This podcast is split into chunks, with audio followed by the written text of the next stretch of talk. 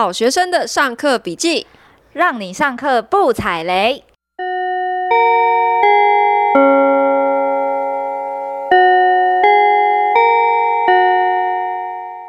大家好，我是卖菜卖到很深的好学生 Ivy，我是 YouTube 只有两百人订阅的麻瓜透迪。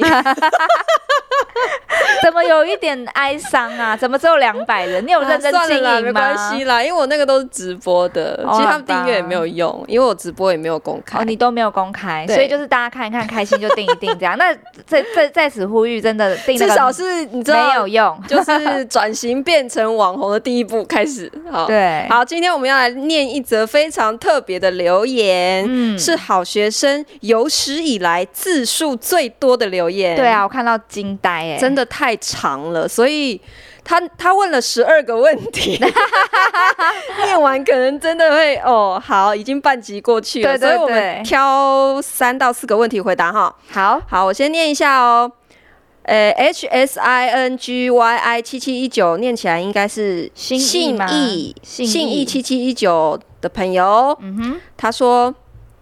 上礼拜在金石堂看到 Toddy 的书，一个下午忍不住马上刻光。回家后马上把所有 Podcast 播来听。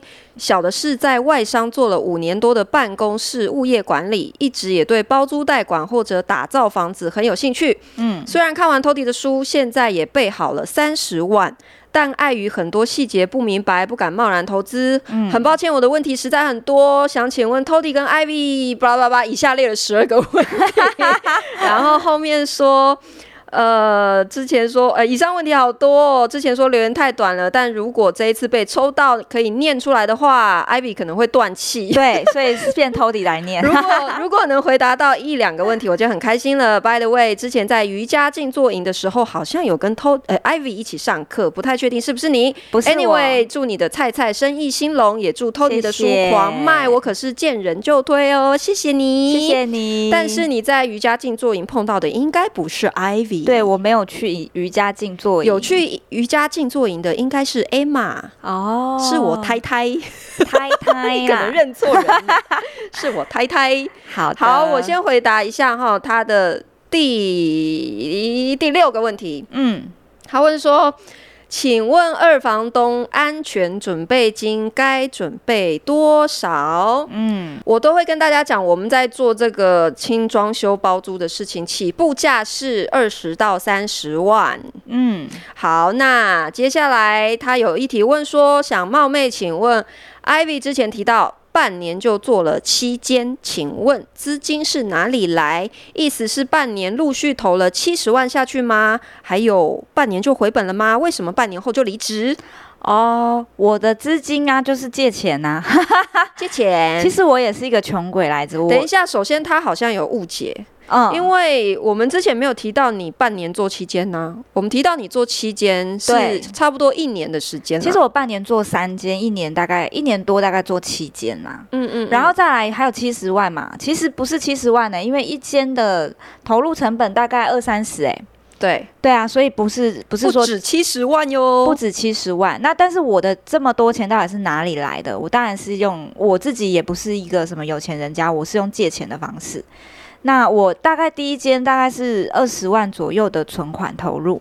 那做完第一间，觉得哎，这件事情是可行的哦，所以我在离职前才会趁着我还在职的名义，我用信贷的方式将钱信贷对，将钱全部借出来。就是在离职之前，赶快借好借满就对了。借好借满，然后我再开始一间一间投入，到现在第七间。因为离职不好借钱，没错没错。所以如果任何人哈，你想要去借钱啊，去贷款的话，一定要趁你在职的时候。对，没错。那你怎么敢一下子就第一间就丢二十万下去？哦，因为我一开始啊，其实这件事情都很新嘛。那个时候两年前，对我也是对你这个人有做过背景调查的。哎、我还有偷偷去听你的演讲，然后我也会看你的哪一场？你好像讲印度那一场，对不对？我不是讲，不是讲印度，讲大陆。哦，讲中国。对，中国就是我之前在上海的经验。对对对，中国的经验。然后后面的话，我有看你一些直播啦。嗯、然后我 橘皮又在捣蛋，他在干嘛？他现在很活泼，吃太饱了。他在干嘛？好啦，虽然我们都会抱怨我们录音的时候 GP 非常的调皮吵闹，可是其实因为他每周只能来一次我们家，所以我们都很珍惜。对，而且这里根本就是阿嬷家，我们都。你知道，立刻上网订各式各样高级的食物给他吃，他回家都没有吃这么好哎、欸。他疯狂的，大家都疯狂喂他，所以他回家的时候有没有一直跟你吵说我要去阿嬷家？我是不知道他是怎么样，我只知道他真的是越来越胖。阿嬷养的孩子真的有比上次胖。对，好啦，乖。好，那我们继续讲哦。你偷看我的哦，你有去听我的演讲，然后看了我一些直播。我是去听你中国那一场的演讲，然后还有我有问问我身边有个朋友有上过你的课。我拜托，我一开始我也很怕你是诈骗集团，好不好？我长得像吗？我不知道，反正二十万是我的身家，我会，我当然是好好的调查，说你这个人到底是不是很正派或什么的。你应该这么做，应该这么做。对啊，二十万不算是小钱，不算小钱。对，那你为什么离职？哦，第四题了。他有问你说，哎、欸，为什么半年就离职？哎、欸，他问我有没有回本，对不对？对，他说你离职是不是因为回本了？其实我离职不是因为我回本了耶，而是因为我想要把时间放在更能够创造价值的地方。我不想去当一个领死薪水的上班族啦。那当时为什么我敢？是因为我的租金收入扣除成本之后，其实已经可以 cover 我的生活开销，所以我才决定全职投入。你那时候是做了三间，决定离职嘛？对，反正就像是转换工作一样啦。我只是从一个工作转换到另一个我觉得比较有价值的工作。所以有点像是那段时间是一个过渡期，对，它是一个过渡期，所以决定我离职不是因为回本的原因。好，我再回答一下第十一题，还有第十二题哈。他问到说，关于应不应该开公司的问题，是不是一定要开公司弄粉砖有名片呢？开公司的效应会比一个人做包租来的大吗？好啊，这里我想直接强烈建议信义同学，你买我的《摆脱金钱焦虑六部曲投资理财课》，这是我最近新推出的线上课程，因为里面我有一整个单元，就是教人怎么样不用开公司就可以开始创业赚钱。而且我觉得他列出十二点，我可以感觉出感觉得出来，他非常的焦虑，非常的焦虑吗？对啊，所以可以去上上看。对，因为其实呢，包租的涉及的范围非常的广哈，它包括说你怎么样去评估屋况的条件呐、啊，你怎么跟屋主谈判签约，还有装修设计跟采购各种的眉角、嗯，之后的租客筛选啊、维修管理等等等等，所以其实没有办法在这么短的时间回答掉。你所有的问题，那也没有办法在一本书里面就可以让大家真正全面的理解我们实物操作的时候需要注意的细节。嗯。所以，如果你有兴趣想要投入的话呢，以上你的这些所有的问题，其实在我的轻资产包租实战班都会有非常详细的解答。欢迎你到我的粉丝页 Tody 的不买房包租术去了解哦。哎，你最近新的。要开课的时间是什么？我的实战班是每季开一次课，那最近一次是夏季班，在八月中。嗯，我现在的实战班是改成。全线上互动的方式进行，所以不管你住哪里，只要有网络跟电脑就可以上课哦。嗯。我们会分成两个周末，一共四个下午的时间，加上一个晚上的对话演练。嗯，会让你学会怎么从评估可以操作的物件开始，到怎么开发房子、装修设计、招租管理，还有法律跟报税的所有的实务问题，全部都会手把手的教你。还会有助教一路随行，嗯，学长姐交流的社团有非常非常多的资源，所以欢迎你报名我的实战班哦。好哦，以上广告时间结束了，我们来进入一下我们的主题好了。嗯，对，其实我觉得哈，二房东包租真的是一个很容易让人产生误解，还有很多困惑的职业。嗯，那我投入这个职业的时候，其实我父母只是耳闻，但是他们都不知道，其实。我已经离职两年了。你离职两年才跟他们讲？对，我是最近才跟他们说的。那这个这两年其实我很惨哎，我总是要表现出我还在上班的样子哦。那如果有事啊，我需要平日回家，嗯、我还得换下我脏兮兮的师傅装扮，那换上那种美丽丝质的上班族衣服。你有住家里吗？我没有住家里，但是有、哦、就是有时候要回去的时候，嗯、就假装刚下班。对对对，然后背着笔电，一副刚下班的样子，真的太辛苦了，很辛苦，就这样子演了两年。然后，但是为什么后面我就决定讲？因为其实以前我的公司它是有配车，那我偶不时还会载着我家人去办事啊什么的。嗯，那后面其实我公器私用这样。对对对。这样讲，对啊，我有时候也会开着车，然后载一些家具 什么的，很方便。对，然后后来也越来越无法圆这个谎啦，对我家人，因为我家人可能会哎问你，哎，为什么现在公司都没有车了？对啊，为什么你回来都骑机车回来？我有一天真的蛮的受不了，我终于说出我其实已经离职，而且也是最近就是上个月的事情而已。嗯，然后你知道我妈妈在一秒眼眶红，哎，一秒眼眶红。对啊，她说她其实早就猜到了，因为太太多破绽了。对，其实我那个读不懂空气的男友也常常问我说：“你为什么要骗？你干嘛不直接说？”嗯，其实因为对于父母来讲，二房东其实不是一个正经的职业。嗯，他我爸妈也常常说：“啊，你玩玩可以啦。”但是对他们来讲，绝对称不上一个工作。对，所以我就想说，与其老老实实的说，然后让父母为我担心啊，我选择用让。我爸妈放心的方式，嗯，而且我其实我爸妈也很好面子。你想想看，我要怎么让我爸妈去跟人家讲说，哎、欸，你我女儿在做二房东啊？对啊，因为二房东真的是一个很让人误解的一个，然后讲包租代管又听不懂。对啊，那我让我爸妈可以哎说对外面亲戚说啊，我我我女儿在上市公司上班啦，这样他们是不是也比较好讲，觉得比较有面子？对啊，所以我当时一直选择瞒了两年的原因，这个也是一个很很大的因素。那他们现在接受了吗？哦，他们接受啦，因为他们现在有新的目标可以念我。他们他们现在没有卖菜吗？对，他们没有空讲我二房东这件事，他们就一直念我说不要卖菜啦。他们现在比起卖菜，宁愿你做包租就对。对，所以我就是跟大家讲一下，要是你家人无法接受你现在在做的事情，或者是你也跟我一样觉得有点难以启齿，你就去做一个让他们更难以 对外讲做这招不错，更难转移焦点，转移焦点，转移焦点，让他们不念你这个，去念你别的。对、oh,，OK，对。我爸妈哈是一直到前年吧，那个时候我已经教课三年多了。，oh, 你已经三年那时候？我对啊，我因为我现在已经五年了嘛，我回台湾五年了。Oh. 然后那个时候已经开始有媒体采访报道，嗯，oh. 他看到，他才开始相信他女儿真的有在赚钱，是在做正经事。Oh.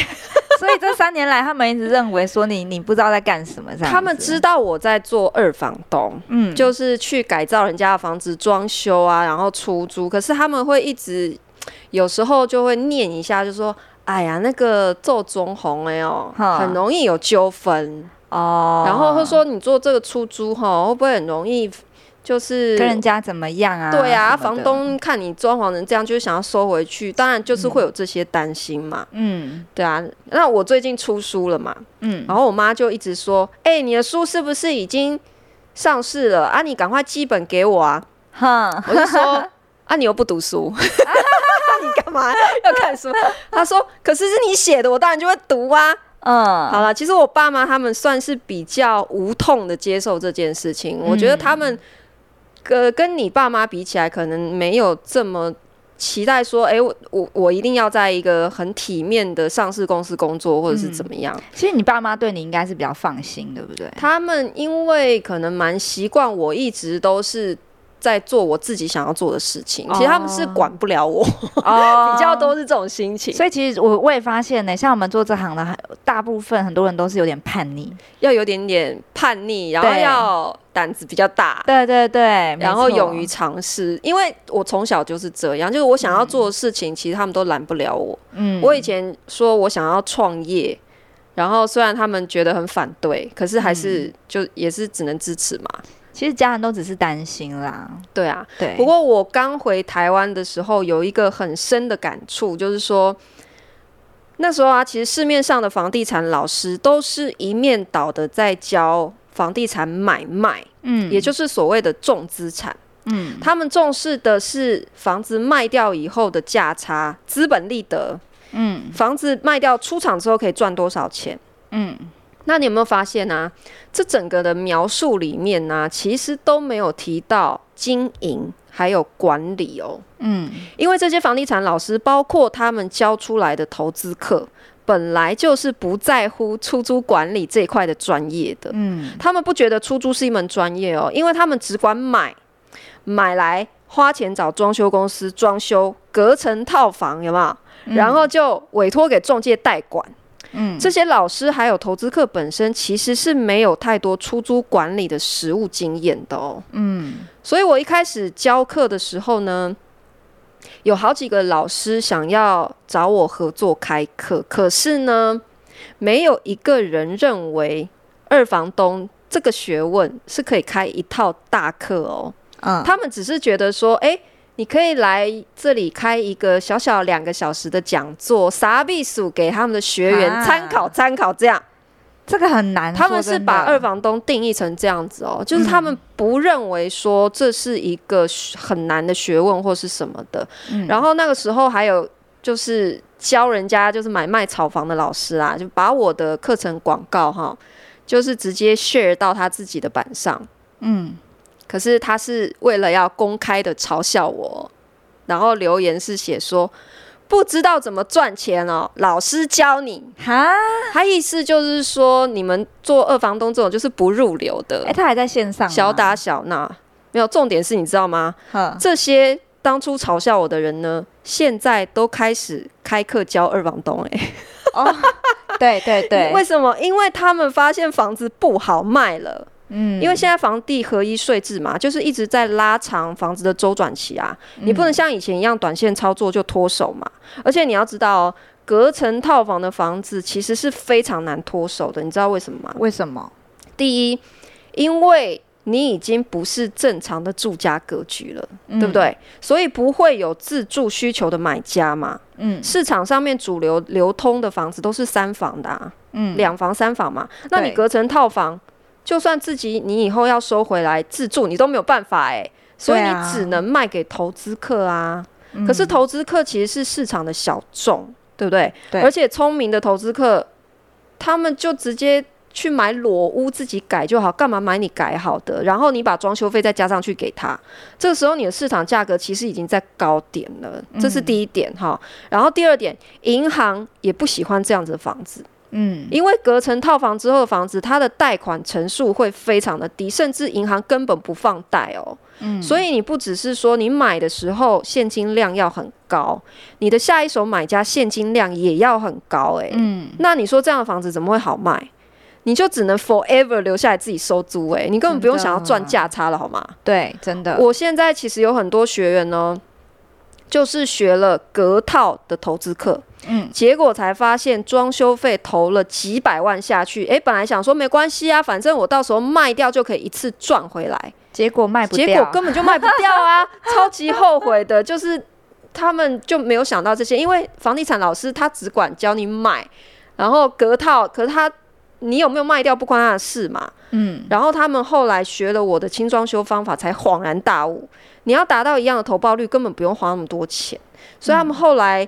还还是有陆续买房子投资，那没有装修的房子就全部放弃隔套，嗯，改用我教的轻装修方法。其实，在你教之，就是我知道你有在教的时候，那时候应该是你刚开始教这门课，嗯。那我刚刚有说我有听过你的讲座嘛，嗯。那所以我就觉得，哎、欸，对这件事情很有兴趣。但你的课，说实话，也是万把块的，嗯、所以我会觉得说，哎、欸，那我就先看看我有没有办法试试看。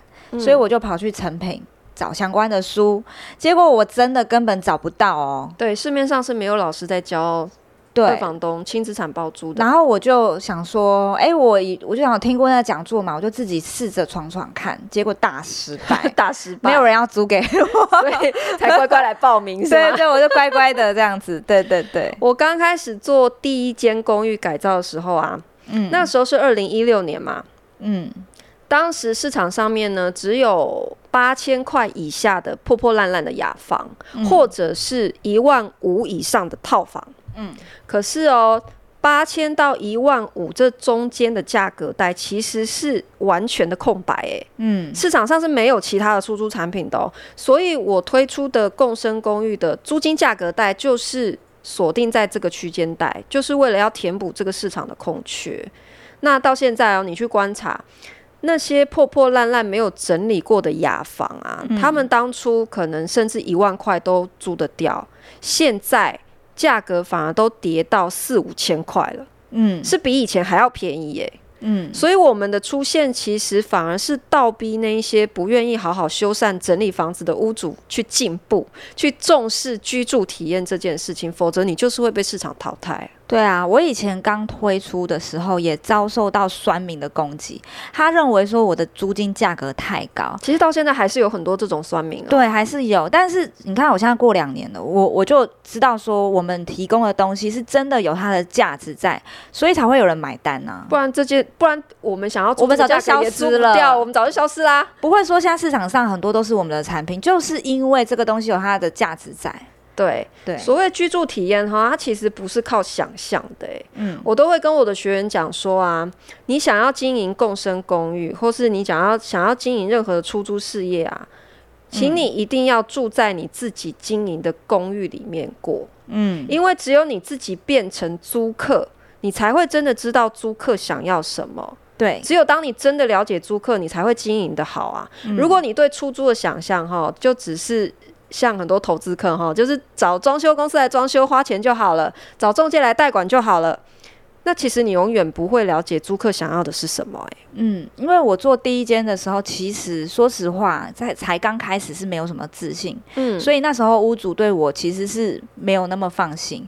他说：“欸，你要转租可以，可是。”你要找室友也可以，唯一的要求就是我要住在里面，他比较能够放心，可以、哦、觉得他可以随时找到你。对，然后我后来真的因为这样的原因住进去之后，我发现其实我才能够真正了解什么是共生公寓。嗯，我才有更多的自信的了解到租客真的要的是什么，什么是他们喜欢的。后来我再去做其他开发的时候，我才越来越有自信的去说服屋主把房子交给我。对啊，因为你一定要自己先打从心底认同你在做的这件事情是有价值的嘛？嗯，你认同这件事情有意义，你才可以很有信心的去说服屋主把房子交给你啊。嗯，如果你自己讲起来都一副没信心，就是就是弱弱的样子，那别人怎么会相信你？哦，那久而久之，在别人眼里看起来，你好像就真的变成是以前人家那种传统印象中的坏坏二房东啊。对啊，所以其实我发现我们有很多学员，他们是连第一步都不敢做。就像我一开始一样，我其实也是很紧张，也很很担心。那你如果真的一开始你没有那样自信心，你就你就住进去啊，没有关系的，因为这东西会对你。其实只要你自己有租房子的需求，你就可以大胆的在你住的房子里先做这样子的尝试。没错，你如果你是真的很认真在对待房子、对待租客，其实对我们这种二房东很多的。就是流言蜚语啦，那嗯，你要先认同你自己，你就比较能够熬得过别人误解你的时候。对啊，因为现在事实上也还是有非常多的屋主，他不理解什么是包租代管，他对包租代管的印象也还是停留在以前那种直接加价转租的二房东嘛。对，所以其实整个过程你是会碰到一些挫折的，但是什么样的情况下可以让你坚持走下去？就像我当初为什么能够坚持下来，就是当我看到租客真的喜欢我的房子，然后我也真的带给他们提升他们的居住品质，嗯，他们住得很开心快乐的时候，我就觉得这一切值得。然后同时有一些一开始有点半信半疑的屋主，后来也都变得非常的信任我。这些都是我坚持下去的动力。当然，我们没有办法去避免说，还是有一些他就是听不进去，他就是不能接受这样的观念。那我觉得也没有关系，因为时代其实是会改变的。他会可能会在市场的机制下面慢慢学会去接受这样子一个新的管理方式，然后他也才能够慢慢的认同包租代管的价值。对啊，因为你想想看，蛮多的长辈。家人其实还是没有办法理解我们，就像是那个五月天的玛莎，嗯，他都说他都拿到金钟奖喽，他现在还会被姑姑问说、嗯、啊，你什么时候才要找一个正经的工作？对啊，真的蛮无奈的。对啊，很无奈啊，所以我们没有办法让所有人认同我们做的事情，但是我们自己一定要认同我们自己做的东西是有。而且最重要的事情，我觉得是我们做包租这件事情是实现一种自己的理想的生活方式啊，没错，就是实现我们自己的时间自由，然后可以把我们的时间专注在我们比较重视的人事物上面，然后所有的工作时间可以。给自己分配，以前上班没有办法。我怎么觉得这样讲下来，我觉得有点心酸，就觉得我们好像一直被人家误解，很难过。但是没关系，我们会撑下去。其实也没有这么的难过啦，就只是说当当然过程一定会有一些被误解的地方。那只是我刚刚也讲说，我我们怎么样去撑过来，其实就是只要我们满足了我们眼中的客户。也就是租客，还有我们服务的屋主，其实他们能够理解我们，我觉得这样子就够了。没错，没错。对啊，我们今天这一集呢，是讨论我的新书《不买房当房东》相关话题的最后一集。嗯，如果大家对于包租代管有兴趣，或是还有什么的问题的话，欢迎你到我的粉砖 Tody 的不买房包租术。嗯、那今天也是好学生第二季的尾声哦，嗯、下一次就会进入好学生的第三季喽。我们第三季要讲什么？第三季的主题内容是什么呢？其实我们还没有想好，下次再公布。好不负责任，我们两个，我们就是这么随性。对，好啦，不过一定会开箱大家期待的自地自建。